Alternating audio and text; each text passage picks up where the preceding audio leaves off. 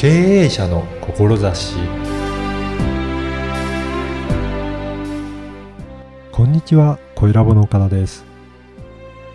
日本の99.7%は中小企業です。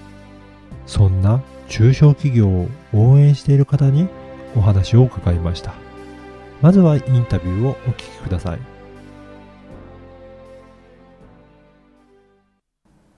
今回はヒューマンコンシェルジュの藤原隆さんにお話を伺いたいと思います。藤原さんよろしくお願いいたします。はい。よろしくお願いいたします。まず、このヒューマンコンシェルジュというのは、どういったことをされているのか、まずそのあたりからお話を伺ってよろしいでしょうか。はい。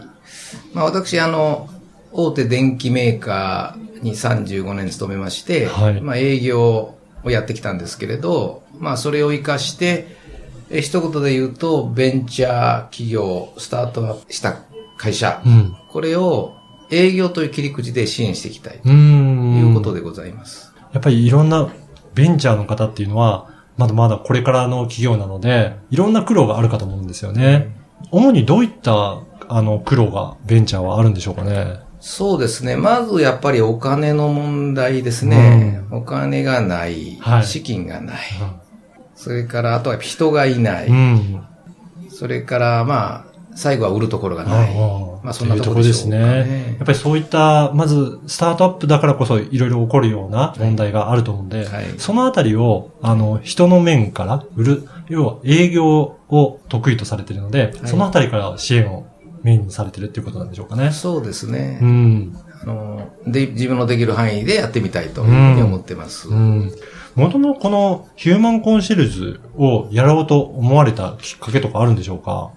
はい、そうですね。あの、今やっぱり平成が今年も終わりますけれど、はいまあ、この30年のうち特に最初は良かったんですけど、この25年間が、やはり失われた25年というふうによく言われておりますけれど、やっぱりお国も会社も個人も私を含めて皆自信喪失気味になってると。うん。で、アジアの各国の伸びに比べて、まあ、非常に日本は成長が鈍化していると。はいそういったことで、まあ、かつての日本が国力をね、大げさに言うと、国力栄光を取り戻すのが大事じゃないかなと。まあ、それの少しでもお手伝いができればいいかなと。うん。要するに、えースタートアップした会会社、ベンチャー企業を応援をすることによって日本の国力を取り戻す。うん。まあ、そ、そんな意味合いで、まあ、大げさに言えば考えました。うんはい。やっぱり中小企業、ベンチャーが元気になることによって日本が元気になるっていう、そういうふうにお考えですかね。そうですね。あの、日本の企業の99.7%は、はい。あの、ベンチャー企業、あのいわゆる中小企業でございますので、はいそこが上がらないと、やっぱり日本は良くならないというふうに思ってますねや。っぱりほとんどは中小の企業なんですよね。そうですうね。ん。なのでそこがやっぱり元気になると日本も元気になっていくっていうことですね。うん。そうすることによって日本としてもすごく発展することになって、まあこれからのあの時代が良くなっていくっていう。はいはい。そういうところを目指されてるのかはないと思います。そう思います。で、あの、この番組経営者の志なんですけど、やはりこれからこのベンチャーの方、やっていこうという方に、まあ、アドバイスするとすれば、どういったことをアドバイスされるでしょうか？そうですね。あの、目標は、まあ、大きく持てばいいんですけど、まあ、普段の積み重ね、うん。継続が大事だなと。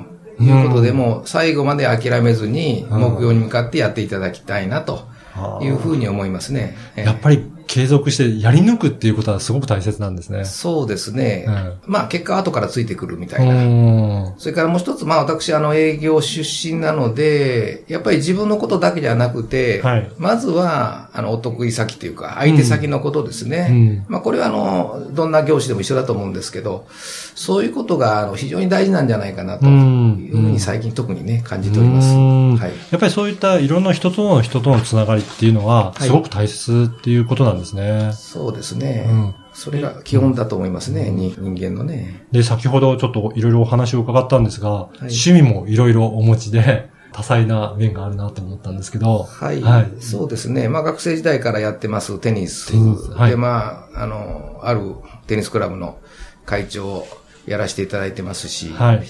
それから、まあ59歳から始めたんですけど、ううんん、ジャズピアノですね。はいまあ、こういうのもやっております。まあ今、プロとのセッション等もですね、月に1回ややらせていただいてるとか、はいあるいはまあ、忙しいんですけど、忙しい中でやっぱり、なんとか暇を見つけて、年に1回はヨーロッパの方に旅行に。旅行にもえーはいまあ、秋に行きたいというふうに思ってます。はい。やっぱりそうやっていろいろなことに、えー趣味も取り込むことによって、いろんな人と関わりながら、はいあのー、交友を深めているっていうことですかね。はい、そうですはい。ね。あのー、このヒューマンコンシェルジュで、まあ、大切にして、どういった対応をされているのかっていうところもちょっとお伺いさせていただきたいんですけど。はい。まず、あの、コンシェルジュですから、まあ、ホテルのコンシェルジュと一緒でございまして、まず親切だと、はい。丁寧だと。しかし、仕事のスピードは速いと。だから、まあ、親切、丁寧、スピーディーと。まあ、いうことを一つのキーワードにしたいなと。はい。それから、あと、まあ、やっぱり、あの、せっかくやるんですから、相手が期待する以上のサービス。うん。まあ、感動する CS と言いますか。うんそういうことをやっていきたいと。まあ、その辺でしょうか。うん。やっぱりそういった、あの、本当にその人のために親切丁寧にするっていうことは、これって、まあ、あの、もちろんヒューマンコンシェルジュさん掲げてる方針だと思うんですけど、はいどの企業でもこれを言ったことって大切なことじゃないかなと思ったんですけど、そうですね。うん。やっぱり、まず相手先のことのお困りごとが何なのか、はい。まあ、それに対して、えー、やっぱり対応していくとうんいうことが大事で、うんそのためにあんまり自分で喋らないことですね。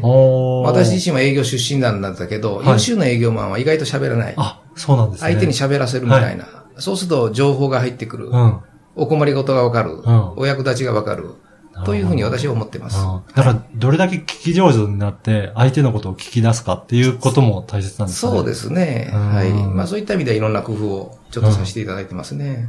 そういうことでお困りごとが分かれば、じゃあどういった対応ができるのかっていうのも分かってくるので、はいそうするとその方にとっての必要なことがはい対応ができてくるようになはいるということですかね。そうですね。で、ヒューマンコンシェルジュさんでは、じゃあ主にはそういったお困りごとを聞いて、はい。えー、ご自身で何か解決するわけではなくて、なんかいろいろな協業なのかやられてるんでしょうかね。はいうん。まあ、私はあの大手電機メーカーはいで営業やってましたけど、あのお客様が全部自動車メーカーとか自動車デーラーとか自動車に関連する関連の、まあ、修理工場さんだとか、そういうところが多かったので、そのことについては私自らが、まあ、顧問ということで、はいまあ、できるんですけれど、まあ私の知らないことが、うん、うん。まあ、飛び出てきますので、はい。えーその場合には、そういった、まあ、昔、大手のお会社で役員やってた方とか、うんそういう方と方とのお付き合いも今は大事にさせていただいてます。はいやっぱりそういったいろいろな方々の、あの、人脈、そういったことを活用しながら、いろいろ対応されてるっていうことなんですね。はい。あとは、あの、藤原さん自身の、どういうふうにこれからのスタンスとして、えー生活されているのか、そのあたりもお伺いしたいんですが。はい。まあ、あの、先ほどちょっと申し上げましたように、まあ、趣味も、まあ、ピアノ、テニス、まあ、旅行と、えまあ、いうことで、まあ、忙しい中ですね、まあ、防虫かがりという言葉がございますけど、はいまあ、そういうことをまず大事にしたい。うんだから仕事と遊びのギャップみたいなもうのをん。楽しめばお互いにえー相乗効果があって、えー充実するんじゃないかなと、うんまあいうことと、あとはまあ仕事、趣味、あといろんなあの、うん、経営者団体の活動をしてますけれど、まあそういったものすべてをまあ楽しむと。うん。それから最後にやっぱり、私はサラリーマン35年やってきましたけど、あの、私を含めてうんサラリーマンの方が勝手に定年を決めていると。でそうではなくて、私が今いろんな方とお付き合いしてて、えーまあベンチャー企業とか中小企業の方とかいろんな方多いんですけど、はいサラリーマン以外の方は定年がないんですね。うん。例えば政治家もそうですし、はい芸術家もそうですし、タレントもそうですし、えー皆さん定年がない。はい。だから、やっぱり、やっぱり臨終定年と言いますか、うん。えーまあ、亡くなる前が定年だという考え方で、まあ、生涯現役、臨終定年ということを、まあ、標榜しております。やっぱり常にそうやって楽しんで、まあ仕事も趣味も、はいもう活動的に目標を持ってやるっていうことが、はい元気に活発に暮らす秘訣なんでしょうかね。そうですね。あの、何かやっぱり目標は小さくていいと思うので、はい。そういう目標を、まあ、一つ一つ、やっぱりクリアしていくということが、あの、元気が出る、まあ、源じゃないでしょうかね。確かに、あまりにも大きな目標だと、ちょっとやる気も、あええの、そがれて、ええあの、いや、諦めちゃいがちですけど、ええ毎日一歩ずつ進めるような、ええちっちゃな目標でもいいいいっていうことなんですね。そうですね。それの方がストレスがないですし、達成感がございますんでね。はいはい。ぜひ、皆さんもそういった目標の立て方をしていただければなと思います。はい。それで、あの、藤原さんは、実は先ほども出てきたピアノをやられているということですが、は毎月、ジャズセッションを開催されているということなんですけど、そのあたりちょっとご紹介いただいてもいいでしょうか？はいまあ、具体的に言いますと、あの、今年から本格的にはいやり始めたんですけど、毎月第3木曜日に、大塚の駅、JR の大塚の駅、歩いて3分のところに、はい。オールインファンという、オールインファンというジャズライブハウスがございます。えそこで、あの、プロの方々ですね、ドラマー、それから、あベース、はい。ピアノ、まあ、トリオの方と一緒にですね、うんうん。セッションを楽しんでるとうん。いうことでございます。はい。プロの方と一緒に、あの、演奏されるといそううですことなんですね。ね。まあ、私、あの、非常に下手ですけど、まあ、あの、かえってプロの方の方はいが、下手な私に合わせていただけるんで、そういった意味では非常に楽しませていただいてると。で、どなたさんでも、はいあの、来れますので、はい。まあ、あの、なんて言うんですか、飛び込みで来られる方も、うんうん。先日もですね、えドラマーの方があ飛び込みで、インターネット見てはい飛び飛び込んで来られましたんで、うんあの、どなたさんでも大歓迎ですし、あ非常に安いです。はい。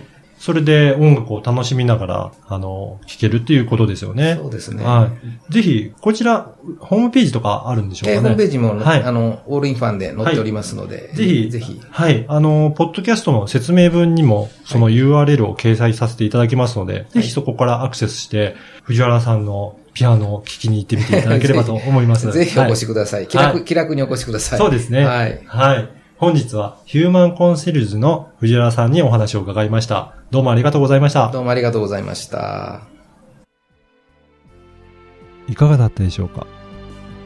失われた25年により皆自信喪失気味になって成長が鈍化していますかつての国力を取り戻すためにはベンチャー企業から活性化したいという思いで事業をされている様子がすごく伝わりましたベンチャー企業はお金がない人がいない売るところがないこのような悩みを抱えているものです。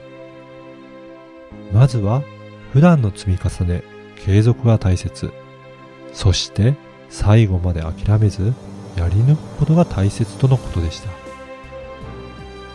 人のつながりを重視して親切、丁寧、スピーディーに、そして感動する対応をすることをモットーに活動されていらっしゃるとのことでした。そして人生のスタンスとしては、常駐感あり、すべてを楽しむ。生涯現役、臨終定年とおっしゃっていて、楽しんで目標を持って生きていくことが元気が出る源だというのが印象的でした。そして59歳から始められたジャズピアノですが、毎月第3月曜日にジャズセッションをされているとのことです。ぜひ藤原さんの演奏も聞いてみてください。あなたの思いを声で届けてみてはいかがでしょうか。ではまた次回。